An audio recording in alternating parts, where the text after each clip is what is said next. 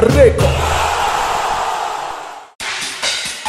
Bienvenidos, gracias por acompañarnos en Crítica Récord. En esta edición, un episodio que habla sobre lo que está sucediendo entre Liga MX y esta unión, alianza, fusión. Vamos a encontrarle diferentes conceptos que está haciendo con la MLS. En el marco del juego de estrellas entre ambas ligas, hay muchas cosas por platicar y para eso tenemos al doctor Luis Castillo, un experto ya en temas internacionales, está volviendo, como ya lo decía el querido Beto Bernard, en el Marco Polo del periodismo porque está en todos lados, viaja a todos lados. Mi querido doctor Castillo, ¿cómo estás y cómo vislumbras tú que estás viviendo de primera mano el tema del juego de estrellas y lo que está haciendo Liga MX con MLS? ¿Cómo estás, Carlos, amigos de Récord? Qué gusto saludarles te platicaba desde eh, que, que, llegas unos días acá que, que, yo tengo muy presente esa película de Soylent Green, Cuando el destino nos alcance, que seguramente es una película ahí de culto, eh, El fin del mundo, en 2022 justamente, la grabaron en, en los 70, eh, pero era 2022. Y yo, yo veo eso en el fútbol mexicano, el destino nos alcanzó y no es que se vaya a acabar, pero sí hay un antes y un después con esta sociedad que eh, ha tenido ya con la MLS, ¿no? Podemos profundizar datos, cifras de, de, lo que viene en esta sociedad, pero es el punto de partida para esta internacionalización necesaria para el fútbol mexicano, no olvidando que, que es un negocio, ¿no? Los románticos podrán decir, ay, se llevan el fútbol mexicano a Estados Unidos. Hoy el negocio como tal per se está aquí en Estados Unidos y me parece que hoy el fútbol mexicano está encontrando esa área de oportunidad para explorar en Estados Unidos. El fútbol mexicano volteaba antes hacia abajo, hacia el sur, y quería competir ahí. Hoy, si no voltean hacia el norte, si no voltean hacia arriba, se van a quedar perdidos porque el crecimiento que tiene la MLS es brutal. Escuchemos estas palabras de Miquel Arriola, presidente de la Liga MX, hablando justamente de cuáles son los beneficios de poder unirse, de poder formar alianzas, de poder tender este puente entre Liga MX y la MLS. Estamos eh, entrando a un mercado donde cada vez hay más jugadores eh, europeos de gran calidad, que va a ayudar eso a la competencia. Si jugamos contra equipos de Estados Unidos, nuestro reto va a ser cada vez mayor, que tenemos 60 millones de aficionados en Estados Unidos, que los aficionados aquí van a ver a sus equipos y eh, que a partir del año que viene vamos a jugar un torneo único en el mundo, todos los equipos de México contra todos los equipos de los Estados Unidos, 77 partidos, torneo oficial, el que gane ese torneo va a 16 avos de final de la Copa de Campeones de CONCACAF, que puede ir al Mundial de Clubes.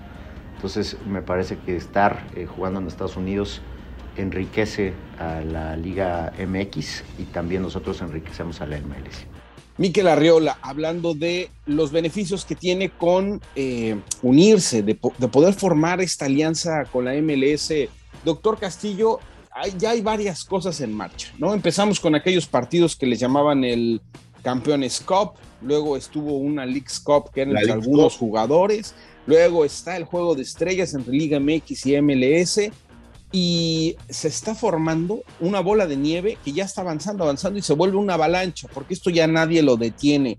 ¿Cómo, ¿Cómo vislumbras el ánimo, tú que pudiste hablar con dueños, con directivos del fútbol mexicano, de formar este vínculo con la MLS? ¿Están reticentes? ¿Los ves eh, enojados o los ves entusiasmados y queriendo todavía formar parte de este gran pastel que significa el mercado de Estados Unidos?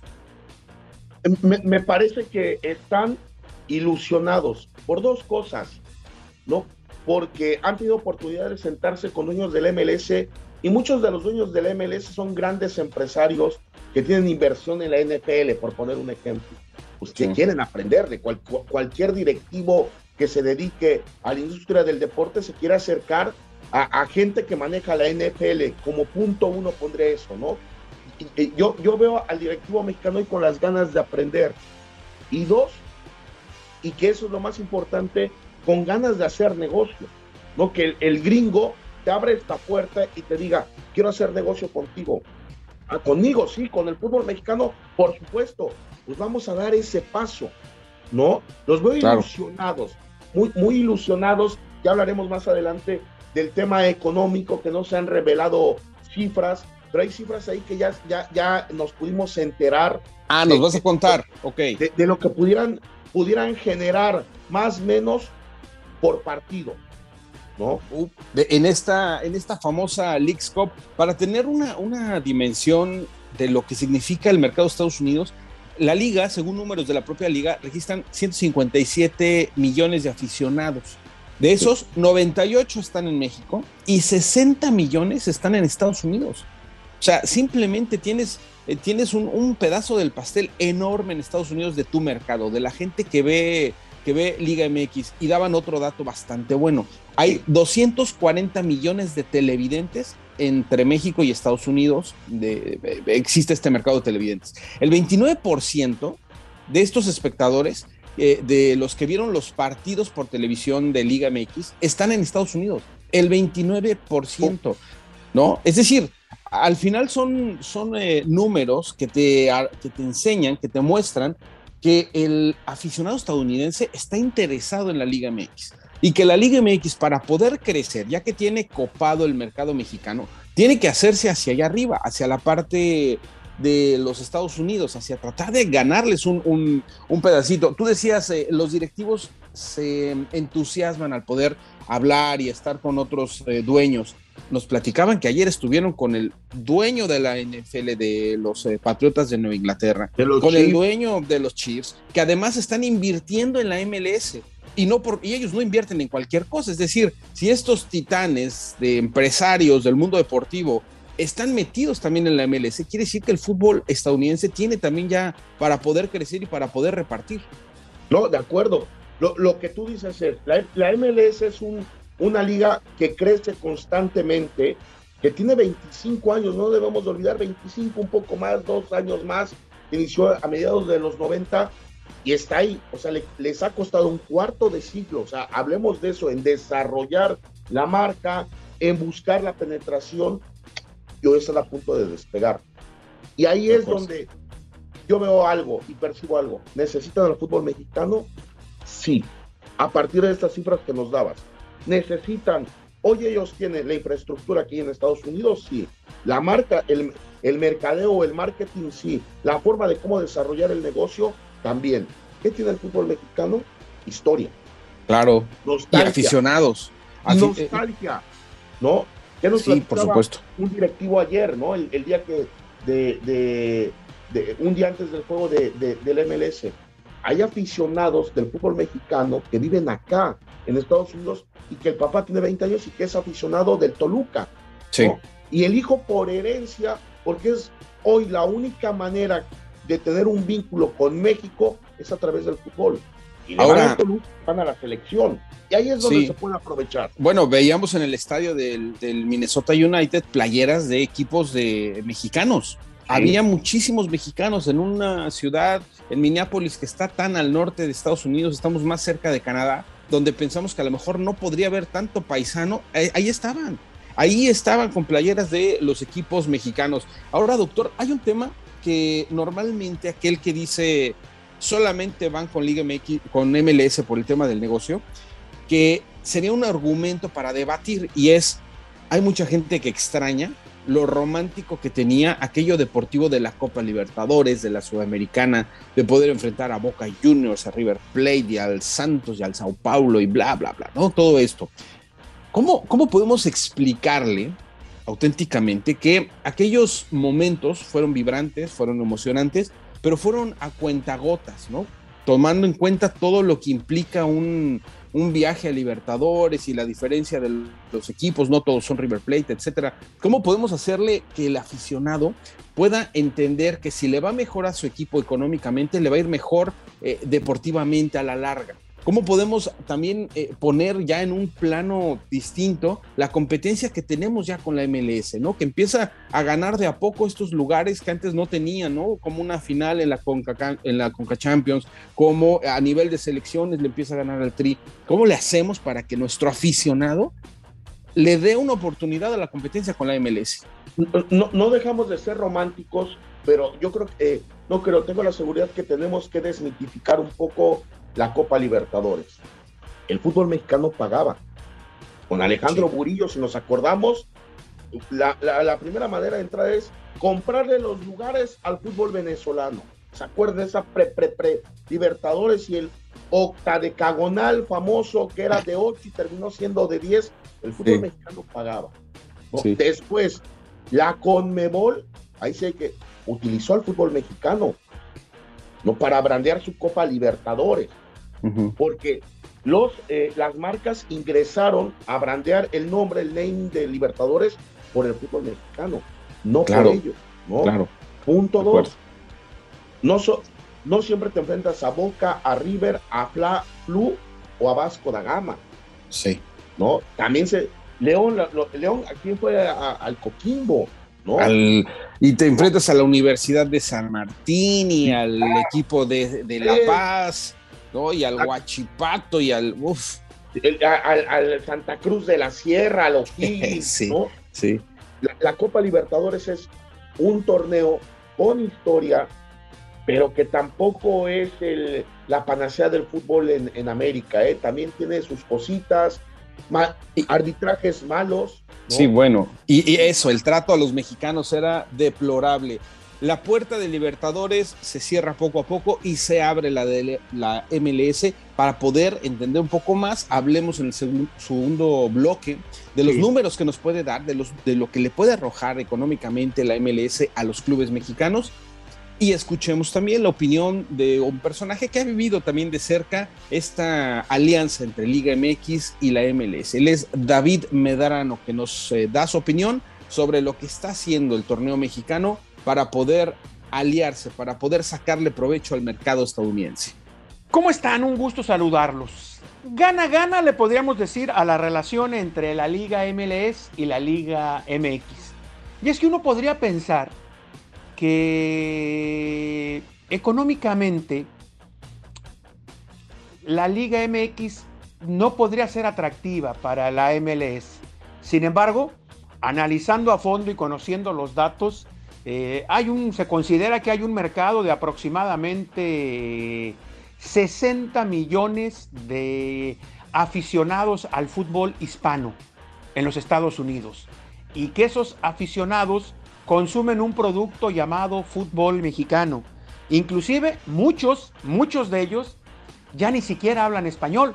Hablamos de terceras o cuartas generaciones que hoy día ya no hablan español, pero consumen el producto llamado fútbol mexicano. Y en los estudios que ha hecho la MLS se ha dado cuenta de que ese, ese aficionado sigue consumiendo fútbol mexicano y consume MLS. Y entonces me parece que esta, que esta alianza está más encaminada a ello. Porque el aficionado cautivo, el aficionado hispano, el que sigue a las Chivas, a León, a la América, al Cruz Azul, ese ya está. Ese ya lo tienen cautivo y es el que va cada que estos equipos se presentan. Ahora, el tema con, con la Leagues Cup, pues evidentemente que va encaminado mucho a eso, al aficionado eh, hispano o de origen hispano, pero que todavía no está tan empapado con el fútbol mexicano. Por eso me parece que es una relación gana-gana. Gana la Liga MX porque económicamente, pues evidentemente que se mueve en un mercado económicamente mucho más potente que le ayuda a los clubes. Y gana la MLS porque tarde que temprano va a captar a esos aficionados. Un gusto saludarlos, nos vemos la próxima. Record.com.mx, ahora en Spotify. La opinión de David Medrano, colaborador de Record, sobre lo que está haciendo la Liga MX con la MLS. Doctor Castillo, está, suena muy bien. Tenemos una comunidad compartida, los mexicanos eh, que viven en Estados Unidos y que también se están aficionando a los clubes locales, que la MLS sigue creciendo y eso no hay duda, ¿no? Lo veíamos eh, en este juego de estrellas, las playeras del Minnesota United, que es una de las franquicias más nuevas, unas instalaciones espectaculares, un estadio hecho para el fútbol. Claro. A pesar de tener eh, eh, a corta distancia este estadio de los vikingos, que también es nuevo y que acaba de ser sede del Super Bowl, construye el Minnesota United un, un, estadio propio, es decir, está creciendo la MLS en el mercado de Estados Unidos. Y México no se quiere quedar atrás. Y no solamente es por este tema de la comunidad, sino también es porque le conviene entrar al, mercado estadounidense y poder recibir de este mercado los beneficios económicos que, conlleva una economía pues bastante sana. De acuerdo, que, que, que ese es el punto de equilibrio que busca el fútbol mexicano, la economía sana y que la va a encontrar acá, justamente en esta, en esta, en esta sociedad. Decías tú, y, y, y las voces de, que, que, están en contra, pobre futbolista, yo, yo no soy de victimizar al futbolista. Los jugadores que viajaron a Minnesota para jugar, la Liga MX les pagó. Claro. Recibieron una cantidad por jugar como profesionales, ¿no? Por supuesto. ¿No? Y ese es el punto que es, como dicen, ¿no? Es gana-gana para todos. Gana la industria, gana el jugador, gana el equipo, gana el organizador, ganan, ¿no? Es, y la parte de. Y la MLS es la que pone eh, la mayor parte del dinero, ¿no? Porque le interesa a la MLS que venga la claro. Liga MX, ¿no? Hay, hay, hay, muchos puntos a destacar ahí. Veíamos en el, en el viaje, volteas a ver a jugadores estrellas de la Liga MX como Julio Furch, como Alexis Vega, ves a Antuna, ves a Fidalgo, y, y, ves a un grupo muy interesante, ¿no? Que cualquier equipo de primera división lo querría. Y volteas a ver a la MLS y ves a Javier Hernández, y ves a Héctor Herrera, y ya ves a Carlos Vela. Y entonces ahí es donde se forma una unión tan interesante que no solamente en lo económico resulta eh, para el crecimiento de la liga, ¿no? Sino también en lo deportivo porque ya empiezas a competir contra un nivel mucho mayor del MLS, ¿no? Ya dejemos de ver por encima del hombro a la liga estadounidense, está creciendo de a poco a nivel selección, el tema de la final de la CONCACAF, este tema del juego de estrellas que no es parámetro para decir que están mejores, pero sí para poder competirles. Es decir, hay muchísimas aristas en las que ya vemos un crecimiento del fútbol estadounidense. Y, y, y Chiellini y Gareth Bale, y seguramente van van a seguir llegando este tipo de figuras, tal vez en la parte final de su carrera, pero con un nivel todavía óptimo para jugar al fútbol. ¿no? Sí. E ese es el punto. Y, y, y, ahí puede generarse esta competencia y rivalidad deportiva que a todas luces hoy la están construyendo. Hoy la están de, construyendo. De acuerdo. Va a haber un encono entre MLS y Liga MX. Eso yo estoy muy cierto de que va a pasar. Y esa rivalidad que se va forjando obviamente alimenta una narrativa mucho más interesante para el aficionado mexicano. Va a empezar a ver con, con más respeto equipos como el LAFC, como el Galaxy, como eh, todos estos eh, clubes que están formando cosas importantes dentro de sus plantillas, el Seattle, el Columbus Crew, eh, en fin, hay muchos, hay muchos ejemplos. Escuchemos las palabras de Mikel Arreola justamente sobre el tema de cómo visualizan la competencia con Estados Unidos y el crecimiento que tiene, que tiene la liga del vecino país del norte. Escuchemos a Mikel Arreola. Muy importante para nosotros eh, el demostrar que nuestra liga y nuestras estrellas son competitivos y que ganan. Eh, también es demostrar que estamos en un ciclo positivo en nuestro desarrollo futbolístico asumiendo también que el MLS es una liga que crece al 20% anual, que vale hoy ya más de mil millones de dólares en plantillas y que eso no dejará de ser reto y que el crecimiento tiene que ser juntos. Vaya dato, mil millones de dólares, lo que valen en conjunto las plantillas de los Estados Unidos, de la MLS, doctor, no le llegamos, pero ni a los tobillos, no. es decir, eh, revisamos eh, plantillas como el LAFC y vale más que toda la liga, es decir, eh, eh, o casi más que toda la liga, ¿no? Es decir, hay, hay cosas que, que, salen de nuestro entendimiento, cosas económicas sobre todo, que el aficionado de repente no visualiza y hace menos a los Estados Unidos, pero con estos números recordamos que son una potencia económica y que se está trasladando esto hacia su fútbol profesional. Otro ejemplo más de lo que dices de este valor que, que, por la derecha ya rebasaron al fútbol mexicano. El Minnesota eh, United, equipo de expansión eh, que llegó en el 17, 300 millones de dólares pagó. 300 millones de dólares el fee por entrar en el fútbol mexicano que anda más o menos entre 40, máximo 50 millones, que ya es muy caro el pagar la, la franquicia de Liga MX.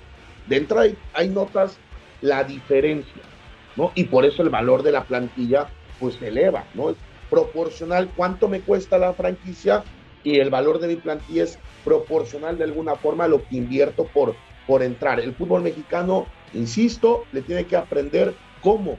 Por eso es clave estas reuniones. ¿Qué hacen? ¿Cómo? ¿Por qué? ¿Por qué pagan por esto? Ahí está la clave para el fútbol mexicano, aprenderles. Aunque tengan poco en el negocio, tienen que aprenderles. Bueno, tienen poco en el negocio del fútbol, pero muchísimo en NFL, NBA, grandes ligas y estamos viendo que hay dueños de estos diferentes equipos que se están metiendo al fútbol porque saben que es un mercado, tiene potencial para, para seguir creciendo. Vinieron prácticamente todos los dueños o directivos de los clubes mexicanos. Por ahí, doctor, nada más faltaba la gente de Grupo Caliente, ¿no? Tanto de Tijuana como Querétaro. Monterrey. La, gente de Monterrey que no estaba. Y Cruz Azul. No sé si llegue. sí, sí, sí. Y, Cruz Azul.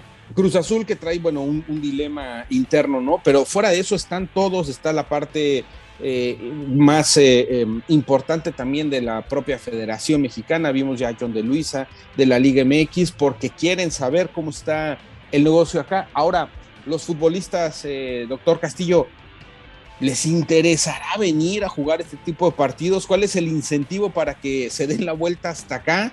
Vemos el caso de, Juan Dineno, ¿no? Juega liga, se marcha con el equipo Barcelona y de Barcelona, en lugar de regresar a la Ciudad de México, él era seleccionado, él es seleccionado de Juegos Estrellas Liga MX, regresa vía Frankfurt hacia Minnesota directo para estar presente en este Juego de Estrellas. Y después, bueno, se va a enfrentar, va a regresar con el equipo y se va a enfrentar a, a la América el próximo sábado. ¿Cuál es el incentivo de estos jugadores de hacer un viaje tan desgastante? Yo, lo veo muy claro, no dejan de ser profesionales. Ahí están las cifras que publica el sindicato de futbolistas de los sueldos. Un Alexis Vega, un Antuna, que son muy jóvenes. No olvidemos que es una, un Camilo Vargas, un Guido que es maduro. No visualiza y lo deben de hacer es, puedo terminar mi carrera en la MLS ¿eh? con, con un sueldo respetable de 2 millones y medio, de 3 millones de dólares, ser un jugador franquicia de un equipo, creo que el futbolista también, ya si lo particularizamos, no, no lo vemos macro el negocio, también dice, puedo ir Héctor Herrera, que ha hecho? ¿no? Es, es un caso excepcional porque viene de Europa, pero un mexicano de la Liga MX, ¿qué pasó con Salcedo, no? Sí, de acuerdo. Regreso. Saben que también aquí pueden abrochar un buen contrato. Por supuesto. Muy buen Por supuesto. Ahora, eh, tienen, tienen un bono por venir este juego de estrellas. Eh, bueno, les dan todas las facilidades y finalmente les dan un bono. Viene la League's Cup, este, este monstruo que ya se hizo entre Liga MX y MLS, ¿no? Van a participar todos los, los eh, equipos, más de 70 partidos, una fase de grupos donde están tres por sector, avanzan dos y van eliminándose y te da pase también para la CONCACAF eh, Liga de Campeones. Al futbolista, ¿por qué le convendría tener en, su calendario de verano, en lugar de tener una pretemporada eh, un poco más relajada, ¿por qué le conviene ir a esta League's Cup? Le, conviene en el tema económico, porque un juego de pretemporada que vienen los equipos mexicanos muy seguido, no, no, no reciben un premio, no reciben una, es parte de su, su salario con el equipo, ¿no? Aquí hay un acuerdo con el sindicato de futbolistas y la asociación de jugadores en el que por partido el equipo mexicano, los jugadores recibirán 100 mil dólares. 100 mil dólares a repartir.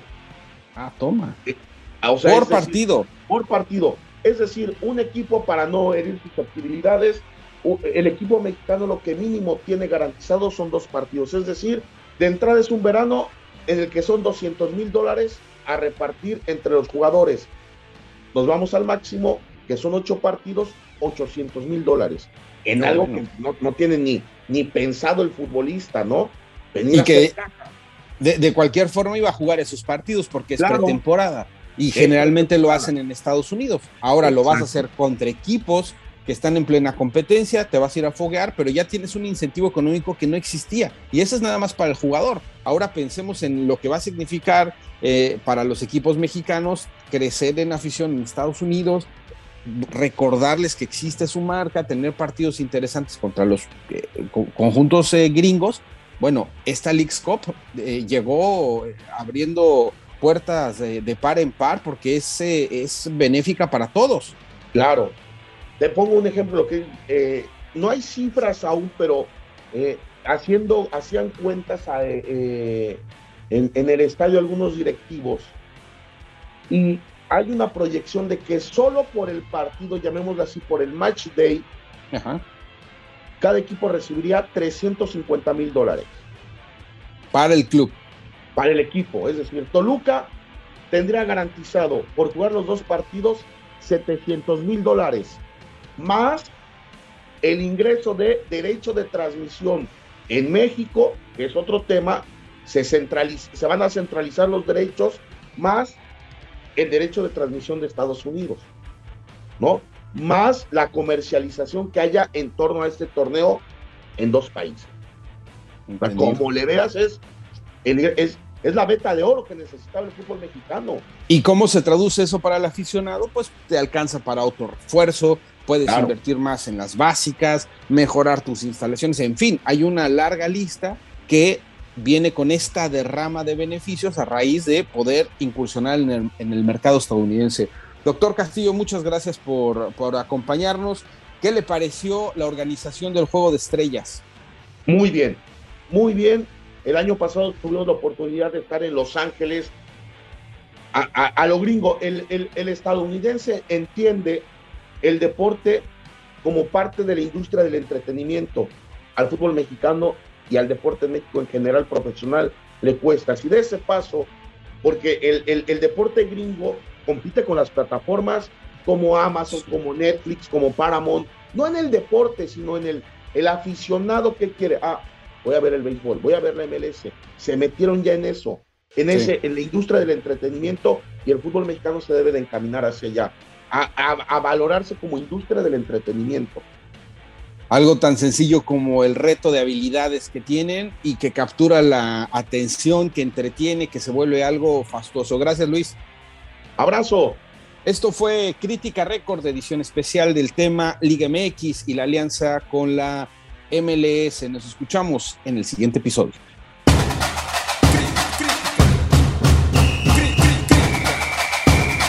Crítica Récord.